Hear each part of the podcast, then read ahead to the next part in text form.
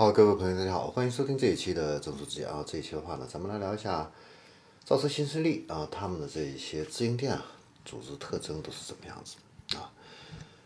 呃，我们主要是聊三个话题。第一个话的话题的话呢，就是他们的一个组织架构管理这一块儿；第二个话呢，就是新增业务产生的一个岗位；第三块儿的话呢，就是即将被淘汰的这样一个岗位啊。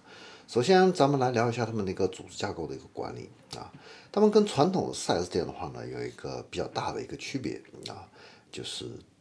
传统的 4S 店的话呢，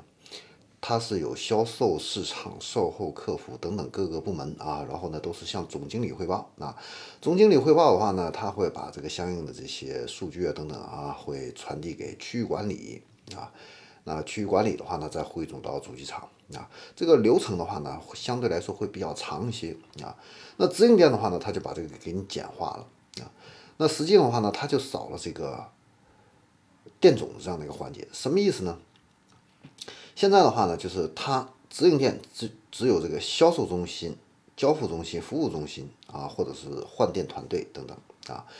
那他销售中心的话呢，这个店长其实就相当于以前销售 4S 店的这个销售总监或者说是销售经理啊这么样的一个岗位。交付中心啊，同样的啊，也是属于以前传统 4S 店一个部门这样的一个呃职责内容啊。服务中心的话呢，就相当于以前的服这个服务经理啊。那他这个销售中心的店长、服务中心的这些店长的话呢？都是直接对接区域的销售或者是区域的一个售后啊，就没有什么 4S 店店总这样的一个岗位了啊。所以呢，它的这个管理的话呢，更加扁平化。那你像我们 4S 店里边有的这个 DCC 啊，就是网店销的这一块的人员，客服的人员、财务的人员、行政的人员，这些人员都去哪儿了呢？现在都是区域统一进行一个管理啊，就不是再是你每个店都给你配个这样的一个。客服啊，DCC 啊，财务啊，行政啊，不是的啊，所以呢，这一块的话呢，人力资源大大的精简了啊。总的来说的话呢，它这个直营店的这种组织的一个效率啊，不管是信息传递的一个效率，还是一个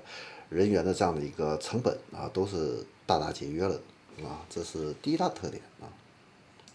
第二的话呢，咱们来聊一下造车新势力他们新增的这样的一些岗位啊，你。比如说交付专员，它就是一个新的这样的一个岗位啊。以前传统的这个 4S 店里边是没有专职的这样的一个交付人员的啊。现在的话呢，这些造车新势力的话呢，都是把这个新车交付啊，成立一个单独的一个团队啊，甚至有这个独立的交付中心啊。所以呢，这个岗位现在是一个常备的一个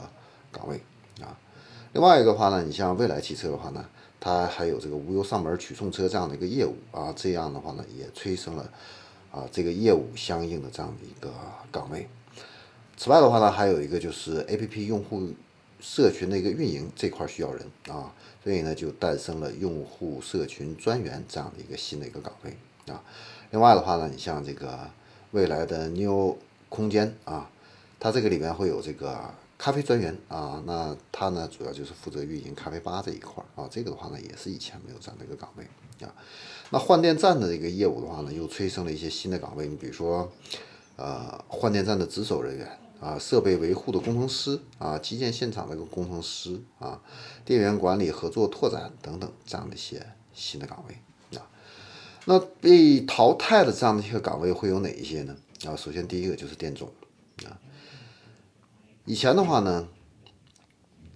呃，都是由店总啊来。管理这样的一个各个业务板块啊，那现在的话呢，直营店啊已经没有了店总的这样的一个岗位啊。所谓的这个销售店的一个店长、售后店的这个店长的话呢，其实都是相当于以前 4S 店里边的销售总监啊、这个售后经理啊这样的一些岗位了啊。另外一个的话呢，被裁减掉的人员的话呢，就是市场总监、市场专员、行政。经理、行政专员、人力经理啊，以及财务经理等等这些岗位的话呢，现在全部都以前是啊，你一个城市有打个比方说上海啊，有个十几家店、二十几家店，每个店都会配备这些人员。现在不是的，可能一个区域啊，比如说华东区域啊，他可能给你配上这样的一个区域的啊市场人员、行政人员。啊，财务人员等等啊，类似这样子的，所以他的人员实际上是大大精简的啊。那这个岗位的一个精简的话呢，可能会把这个岗位的一个总体人数会降低百分之五十啊，有的甚至可能还会更多。好，这里是正说之见啊，关于这个新能源汽车啊，他们的这样的一个组织架构的一个情况的话呢，咱们就给大家分析到这里，咱们下期。